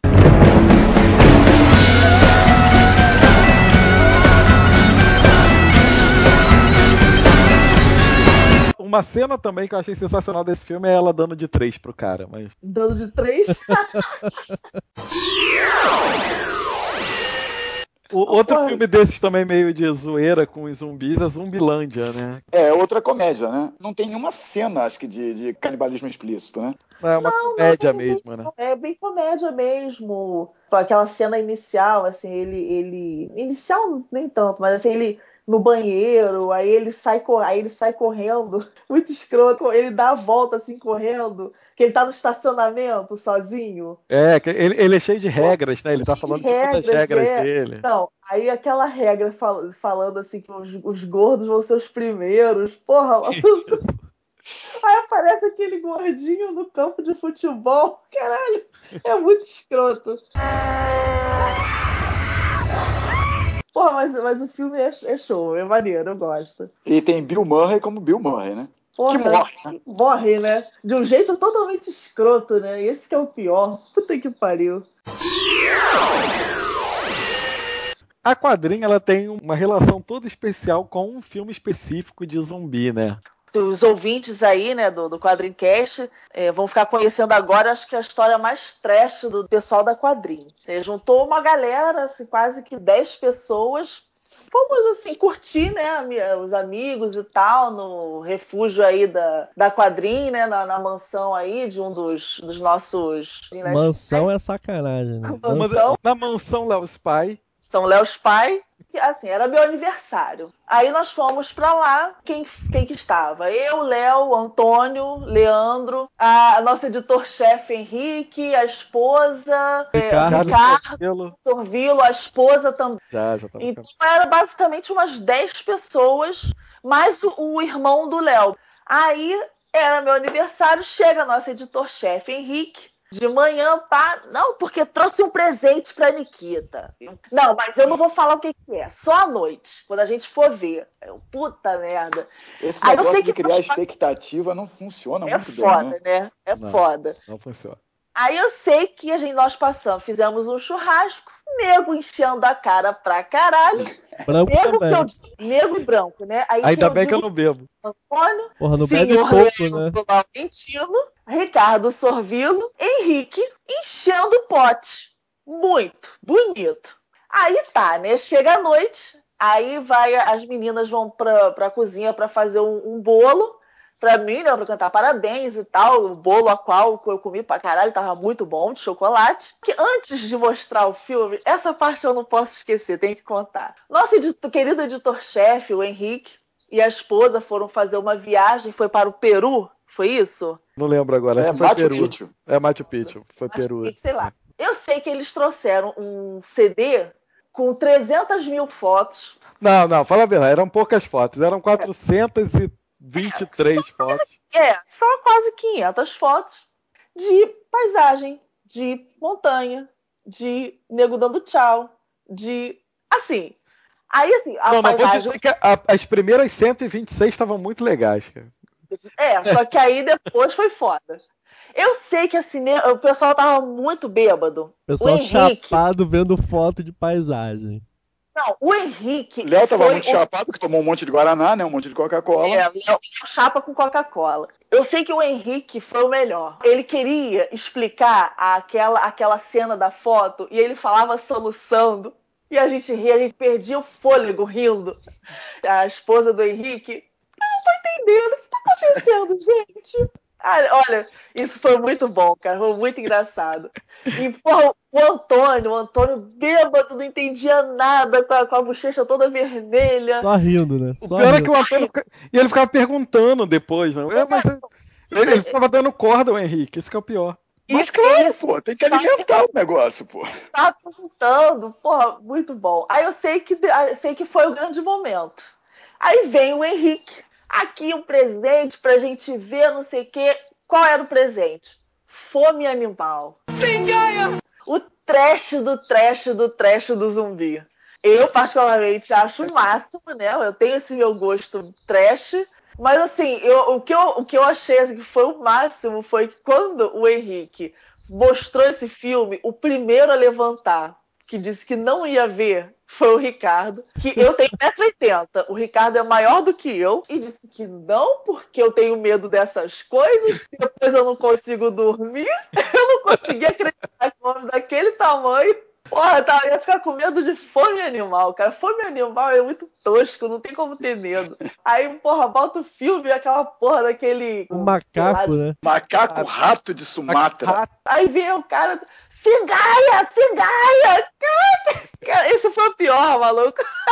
Acho que nos primeiros três minutos de filme arrancam logo o braço do cara. Se eu não me engano, esse grito Sengaia virou toque de celular de alguém. Virou Todo o pessoal do- da quadrinha que ligava pro celular do Léo era eu gritando Sengaia, Sengaia, que eu gravei no celular dele. A gente já sabia Ficou que o mais de um do- ano assim, cara.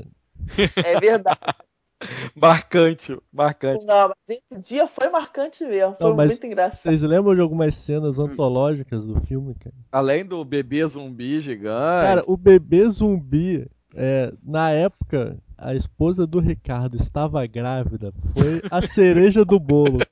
Cara, eu não sabia onde botar a cara, porque. Pelo o Hen- Henrique. O Henrique é de uma sutileza, né? De Vergonha né, cara? Meu Deus, ainda bem que na- na- quando apareceu o bebê zumbi, acho que eles já tinham ido já do Não, apareceu, acho que a mulher grávida e os ata o ataque dos zumbis. a- Josi levantou e foi embora. O Ricardo já tinha ido há muito tempo, né? Largou É, a o mulher lá. Acho que ele não viu nem o Sengaia do. Ele tava debaixo da cama. Ricardo Ah, aquela- Sorgilo, exemplo de coragem na quadrinho, um beijo. Porra, aquela cena nojenta, gro- grotesca, assim, do, do salão. Tá aquele monte de tripas pra fora. O padre ele é um zumbi que come também, gente, como os outros, né? Só que ele, ele come zumbi também. É o verdadeiro padre, né? Todo padre gosta de comer geral, né? É isso aí, católicos, hate mails, Meus pais. é, processos para Léo Spy. Papa Bento XVI, um beijo. Segundo a Susan Sarandon, né, o Papa é nazista, né? Então tá valendo. Eu acho que foi segundo Clarice Lispector. Tem duas séries de TV, né, que são relativamente famosas. Um tá extremamente na moda agora, tá começando a segunda temporada, que foi o tema do nosso quadrinho Comenta. E o outro é Dead Set. Pô, Dead Set é tipo, tipo Big Brother, né? O pessoal tá num Big Brother e começa a infecção zumbi do lado de fora e eles não estão sabendo o que tá acontecendo. É uma série britânica da BBC. Brita- Então, se você chegou a ver, Léo, Vi, vi Essas- três episódios, acho. Três só não, eu vi, eu vi todos. A, a parada vai pra dentro do, do estúdio, né? Porque uma das pessoas que trabalhavam lá dentro, ela é infectada, aí lá ela vira, aí começa todo o fuzuê, né? As pessoas, os produtores, o pessoal mundo, lá. né? Porque o pessoal que tá no Big Brother, é, eles começam a ver pelos espelhos que tem alguma coisa estranha do lado do outro lado. Aí eu sei que entra no, no, no próprio Big Brother, entra um zumbi, aí começa. Só eles que- tentam fugir e tal, não, sei Não, o quê, mas, mas aí eles não acreditam, né? No começo o cara acha que é uma brincadeira, que acha que Isso, é, uma, é, um no desafio início da produção e é um zumbi, cara. Já começa a atacar Isso. eles e tal. eu recomendo aí quem gosta de zumbi e tal ver. São cinco episódios, né? Eu tava vendo aqui, são cinco Isso, são episódios, é. Isso. Essa Olha, eu não conheço, vou procurar assistir. Dead Set é muito maneiro. Como a gente tá num quadrincast, a gente não pode deixar de citar os quadrinhos, né? Teve a quadrinização de vários desses filmes que a gente já comentou aqui, né? Dia dos Mortos, é Terra dos Mortos. Não, o próprio Resident Evil tem. E o próprio Resident Evil. Resident Evil não só tem, tem quadrinhos, como livros também, né? A série Isso. Resident Evil ela se expandiu em, em diversas mídias. Você que é um cara que conhece quadrinhos mais da antiga, Antônio, tá vendo? Mais uma forma de chamar Antônio de velho disfarçadamente. É, obrigado. É, os- tinha um quadrinho que era o, o zumbi, né? O O zumbi da Marvel, né? O- é o Simon Gart, que a Marvel ressuscitou recentemente como um desses zumbis que a gente já conhece agora, canibal, né? O original não era assim. Era um zumbi desses de voodoo, né? é, invocado a partir do voodoo. Ele era mais um super-herói, né? Mais um- era um anti-herói, como Hulk, como o Morbius. Década de 70, quando a Marvel lançou toda uma linha de terror, embora alguns não puxassem tanto pro terror, eram mais su- monstros super-heróis, né? Como o lobisomem, né? A múmia e o Frankenstein e esse zumbi. E agora ele tá na, na linha Max da Marvel, né? É, que é um zumbi como as pessoas conhecem hoje, né? Ele surgiu numa epidemia de zumbi dessas aí. Dos zumbis canibais, comedores de gente, dos zumbis garanhões, né? Que comem Mas gente. ele, eh, eu lembro de um arco, tem uma, uma família, ele, ele ajuda uma menina, uma menininha, uma criança a, a encontrar com a mãe. Então ele era aquele, ele é bem daquele zumbi mais antigo, né? E acabava como fazendo, não, fazendo bem, né? Sem querer, acabava resolvendo algum problema. A Marvel teve uma boa ideia, que eu acho que, como ela, costu- ela mesma costuma fazer, acabou estragando depois, né? Ela pegou um arco lá do Quarteto Fantástico do Ultimate, né? E em que aparecia um Quarteto Fantástico é, zumbi, etc e tal. E aí pegaram e resolveram contar histórias daquele universo em que os heróis tinham virado zumbis, né? Que foi os zumbis Marvel, né? A primeira série eu achei muito legal. Capitão América, o Gigante lá, todos eles como zumbis, o Homem-Aranha, que ainda ficava ainda meio que, quando estava saciado, ficava com remorsos do que fazia É, e bem, tal. bem Peter Parker mesmo, né? É, Bem- exatamente. Ficava o remorso porque ele comeu, né? A tia May e a Mary Jane. Isso, é verdade. É A Mary. Jane ele já comia, né? É, isso que eu ia falar. Já comia antes, né? Mas agora não sobrou nada. É. Spider-Man, Spider-Man, does whatever a spider can. Spins a web any size, catches thieves just like flies. Look out, here comes the Spider-Man. Mas o- ele- ele- eles chegaram a derrotar o Galactus também, Pois né, é, na- nessa papai. série. Eles chegaram a, a também derrotar o surfista prateado. Como é que o surfista consegue ser comido por zumbis? O cara que resiste a estrelas, sóis, como é que os caras conseguem morder ele? Aí é que tá, a ideia era boa, a história teve essa forçação de barra do caramba, mas era uma brincadeira, eu acho, era uma zoação brincadeira, mesmo dos você não personagens. Passa por cima disso, né? Vai. Isso, é. E aí você consegue. Só que o problema é que aí estenderam, como sempre, É, acabam esse acontecendo problema. quadrinhos. Fizeram Síndrome umas, de novela da Globo, né? Exatamente. Estendendo, estendendo. fizeram umas 200 séries de Marvel Zombies. Marvel Zombies 2, 3, 4, 5. Marvel Zombies Return, Evolution, Supreme.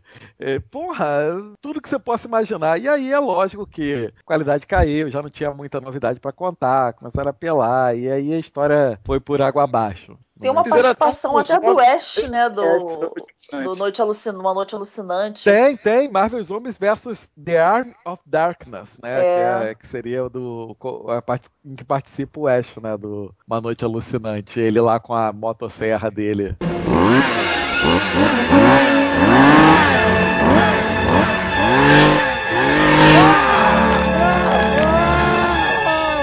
Não, Ah, tem o cara. Ash e tem, tem aparece aquele Howard the Duck. Howard Duck. Que horrível, cara. Deus O filme é até maneiro, mas porra.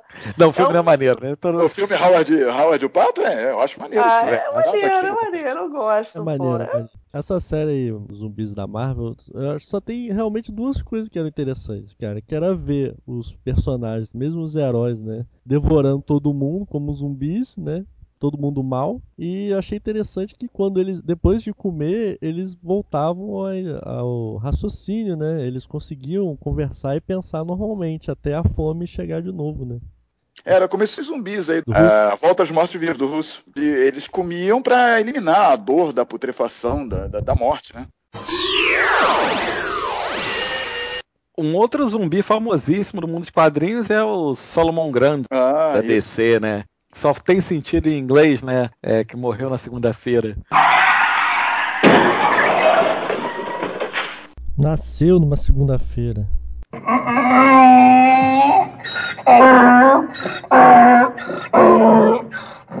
ele é o zumbi Pois mais é. místico, né? Parece que ele, ele morre, aí é enterrado no, no pântano, não é isso? E daí ele volta. Esse não come ninguém. Queria comer só a mulher gavião nos desenhos da Liga, mas tudo bem. Não, mas no- originalmente, você falou, quando ele foi criado, qual era a função? Era só ser um vilão do Lanterna Verde mesmo? É, esse- eu vi ele, ele- ele- o Salomão Grundy pela primeira vez numa história antiga lá, acho que da Era de Ouro lá, que a Ebal republicou, que era o Lanterna, o Homem-Hora, né, lutando contra ele. E o- ele era indigesto, era ruim de vencer o bicho. Eu só lembro que ele era parte da Legião do Mal na- no desenho do Super Amigo. Também sou dessa, dessa época. Vocês sabiam que o Mr. Rob Liefeld criou uma HQ é, chamada Jesus Zumbi? Meu Deus do O mestre criou. Porque ele, ele estava publicando no, no site dele. Não, Jesus Zumbi e o herói da HQ é o Lázaro. Meu Deus. O Lázaro, que é o primeiro zumbi, né? É o primeiro zumbi, né? Primeiro zumbi da história. É. É, depois de Capitão América, o primeiro Vingador, Lázaro, o primeiro zumbi. Em breve nos cinemas.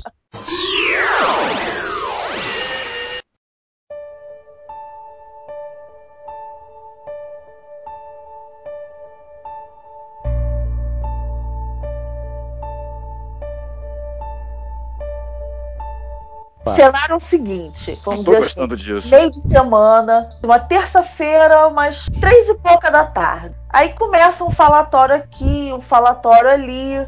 Aí você descobre às três e pouca da tarde que houve uma infestação de zumbis.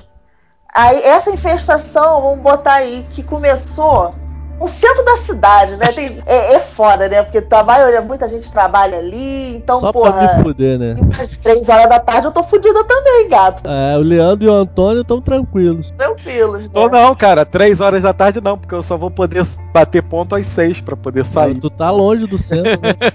Essa é a vantagem de morar longe. Pela primeira vez eu vejo uma vantagem em morar longe. Não, eu iria pra casa do Léo Spy e da Nikita porque é mais facilmente protegida do que a minha. É muito mais fácil proteger a casa deles do que a minha, que é meio aberta, tem, Tem um vidro. vidro, né, que o Antônio É. já quebrou. Porra, pois é, seu Antônio, que não é Eu zumbi quebrei, nem imagina zumbi. Eu ia fazer isso, eu ia sair do trabalho, ia passar assim num, num batalhão da polícia que tem ali perto, invadir aquele troço lá. Se eles não tivessem virado zumbi, eu ia pedir que me protegessem lá. A polícia. Virado- é, e o Leão? PM do HIT proteger, Leandro? É, lógico. Ainda vou cobrar. Ainda tão melhor do que eu. É, lógico. Porra, mas no apocalipse zumbi tu acha que eu ia, tu acha que eu ia ficar fazendo economia? Eles vão cobrar outra coisa, né? Não, não, isso aí não, isso aí não. Aí eu prefiro virar zumbi. E, e você aí, ô, ô, Antônio? Mas eu ia pensar em todas as revistas que eu ainda não li, todos os filmes que eu ainda não assisti. É ia começar. nerd. Ia começar a assistir e ler tudo que eu pudesse. Ia começar a tomar um banho, na verdade ele ia tomar um banho pra quando o zumbi chegasse ele tá limpinho e tal. Não, eu ia fazer isso, que isso é justamente a razão de eu ter um monte de coisa atrasada pra ler e, e- e assistir. é verdade, é. O Antônio, ele ia pegar aquela revista que ele tá guardando com o momento O especial, entendeu? Botar Barry White, acender umas velhinhas. Que nem o Ricardo, né, cara? É, fez com a, com a revista lá da Voodoo isso. Sabe uma, uma coisa ide- ideal pra se fazer? Ir lá pro alto dos morros. Que os caras são armados, são bem armados, e lá em cima isso acesso, né? E são gente boa, vão com certeza concordar É. que você vai chegando e, e com certeza vão querer dividir os recursos dele com você, Antônio. Com certeza, eu tenho certeza. É, a boa ideia, já- Antônio, boa ideia. Já viu que assim, no- em todo filme, o pessoal que é, que é bandido, que é da máfia e tal, eles são sempre os filhos da puta. Quem cobra pra, pra na vida proteger, real eles não são, não, né? É, só nos filmes. No grupo, o- o- normalmente esse- essa galera é quem fode com tudo, porque não quer dividir a arma, só pensa em si próprio, Mas, só mas, quer foder Nikita, todo olha só, nas condições normais de temperatura e pressão eles não querem dividir, imagina no apocalipse zumbi. É, pois é. É, Ah, é matar ou morrer, amigo. Vai ver o Antônio é amigo dos caras, ele não sabe, pô. Ó, Não sabe nada do Antônio, a gente não sabe nem se ele é um zumbi. Zumbi não, sou muito vivo. Então.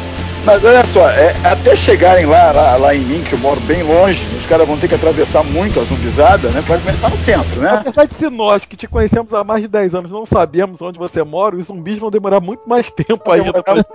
Vão ter que pegar Mas, trem. em conta que começa no centro, até chegar lá, eu já preparei toda uma estratégia, já arrumei lá meu, meu equipamento e tô pronto, pronto Olha pra tudo. só, do centro até a casa do Antônio são no mínimo umas 20 estações de trem, cara. Demora pra zumbis vão desistir logo. Pô, ainda mais zumbi que é lerdo, né? Vai andar. Olha, se for aqueles zumbis lá do 28 dias, é, eles já chegaram, já vão chegar lá já perto do fim lá da, da capacidade deles. Mas é o que eu Já falei, que eles vão pegar o trem, cara. Eles vão pegar, Pegar o o trem? Como? Quem vai dirigir o trem? Só se for o trem fantasma, né? Nikita, é a gente que tá no centro. Eu, eu saio dali, primeiro assim, eu vou te ligar, vou falar pra você, é, ou você pra ver como é que tá lá o teu prédio, pra, ou você ir pra Estácio pra eu te encontrar na Estácio, porque assim, pô, minha mãe trabalha na Estácio.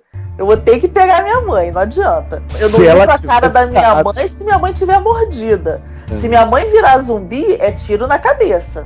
Não tem essa. Tu então, Léo? Virou, virou zumbi, é só uma carcaça, a alma da pessoa já não tá mais ali, não tem mais esse negócio de voltar, porque não, não volta. Virou zumbi, ele tá morto. Então, se Então- Jesus voltar pra você, Gi- tira no meio do cérebro de Jesus. Eu não sou cristã. E ainda tá voltando zumbi? E fala sério, vai voltando dos mortos? Tiro na cabeça. Olha só, eu trabalho num prédio com um sistema de segurança até muito bom. Eu acho que eu não saio de lá não, cara. A menos que tenha um zumbi lá dentro, é difícil eu sair Eu vou, prédio. eu vou lá então, Léo. Eu pego, eu vou até a minha mãe, porque o foda é. Eu trabalho lá perto do aeroporto. Porra, eu vou ter que andar até a Presidente Vargas. Eu, eu vou, na cara é coragem. Aí eu perto. vejo lá com o Léo, os pais, se dá pra eu entrar ali no, no prédio dele, o que, que dá pra gente fazer. Eu jogo uma, Uma corda coisa-. Aí ele vai dizer, não, foda-se. Se fode Ela aí. Ela vai me ligar, eu vou responder, dane-se. Se É. fode aí. Não, vou desligar o celular. Não, uma coisa que eu pensei, se, se eu não me engano, no Extermínio também aparece isso, né? Que os zumbis, eles não, não se dão muito pro negócio de água. Apesar de que no Terra Zumbi dos Mortos, cascão? e- eles não. É tipo aquele, tipo o planeta dos macacos, né? Eles não É. sabem nadar. Mas aí você vai ficar tacando água nos caras, pegar um balde Não, de água e eu, eu nele. ia pra. Eu ia pra, pras barcas, né? Sei lá, que eu via se se tem barco, se tem alguma porra ali que desce pra pegar, ou até pulava mesmo na Baía de Guanabara nadando pra algum lugar, foda-se. Aí chega o peixe. Você ia morrer antes dos zumbis te pegarem. É, porque- exatamente. Na média de Guanabara, a infecção zumbi ia ser o mínimo dentro do que você podia. Hoje eu estaria mutante, né? Com uns 20 olhos a mais. É, exatamente. 20 a mais. Você ia virar uma ameaça maior que os zumbis, na verdade. Mas assim, eu acho que é, é- é uma parada assim que de início, com certeza, as pessoas que eu gosto, que eu amo, que, que são meus conhecidos e tal, pô, a gente ia tentar alguma coisa, pelo menos a galera que mora perto. Mas, vamos dizer assim, se eu, porra, de todo mundo que eu conheço, eu sou a única sobrevivente, eu não me junto a mais ninguém. Porque se- imagina só, você, porra, perde todo mundo que você ama, que você conhece, que você gosta. Aí você tá ali naquele mundo sozinha. De repente chega lá a família, a pessoa, pessoal legal, que vai. Aí, porra, aí vem os zumbis, come todo mundo, aí você se fode de novo. Ah, não. Aí eu, eu acho que aí nessa, parte, assim, da segunda parte, assim, se eu for a única sobrevivente dentre as pessoas que eu conheço, eu não me junto a mais ninguém, eu vou funcionar sozinha. Ai, ai, ai. Assaltar todos os sex shops que aparecerem pela frente e vai funcionar sozinha, né, Nikita? Foge. Pô, Você, acha que vai dar tempo de fazer sexo?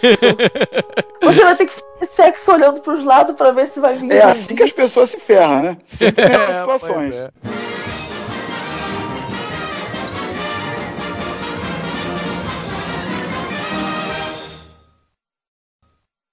Imagina que o apocalipse zumbi começa em São Paulo. Aí lá tem Facas, Luiz Garavello, Márcio Sampaio, Ricardo, Ricardo. Sorpilo. Ricardo que tem o maior medo de zumbi. Ele tem medo de zumbi da ficção. Quem vocês acham que morre primeiro? Isso é muita maldade. O Ricardo morre primeiro. É, vai na ordem. Ricardo, facas. Facas. Ricardo Luiz. Não, eu acho, acho que o Luiz morreu do Ricardo, faca. Luiz, facas e por aí. Isso é muita maldade. Zombies, man. They creep me out.